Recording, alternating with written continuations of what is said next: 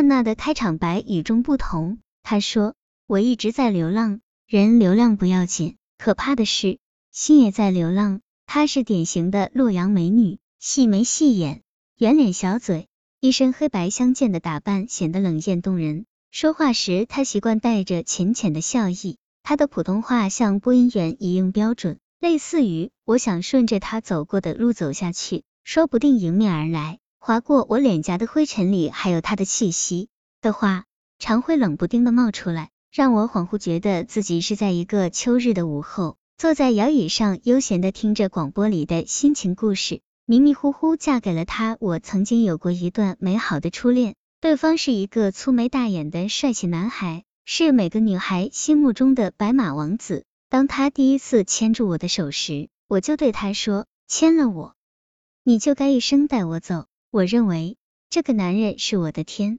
是我的全部。他带我去见过他的父母，他的父母很喜欢我，甚至说等我们将来结婚后，家里的两家店子全交给我们打理。可这时我推却了，理由很简单，从一开始我就编造了一个谎言，为了配得上心中的白马王子，我骗他说自己是城里人，其实我只是一个农村小丫头。在谈恋爱的过程中，我无数次想要告诉他这个事实，却始终无法说出口。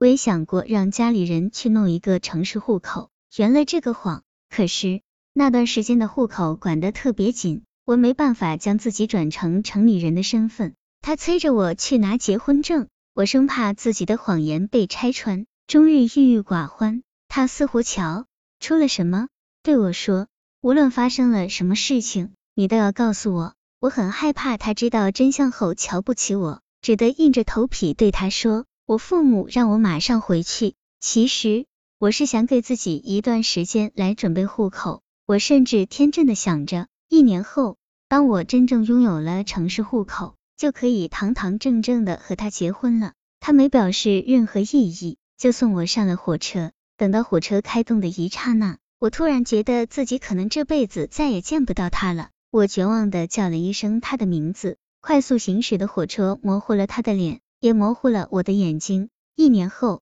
当我托同学给他打电话时，他对我同学说：“请你转告一下曼娜，以后不要再缠着我。”同学将他的话原封不动的转达给我，我顿时愣住了，自尊心受到了极大的伤害。一个缠字，触动了我对他所有的爱意。那是二零零零年的事。得到他的答复后。我很失落，收拾好行李后，带着一颗流浪的心踏上去广州的火车。在车上，我遇到一个左耳戴耳环的男孩，他对我很照顾，我们俩都没有座位，他细心的为我在地上铺垫了一份报纸，时不时问我渴不渴，饿不饿。补票时，本来应该是我在原地看守行李，他去补票，可我非要跟他一起去。人潮拥挤中，他的手急切的寻找着我的手。我的心一热，将手交给了他。这个男孩就是我后来的丈夫，说不清是什么原因。一年后，我嫁给了他。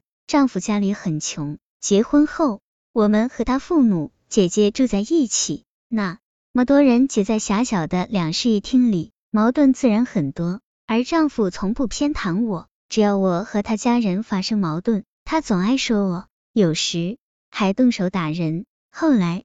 我去一家酒店做了前台接待员，尽量少回那个家。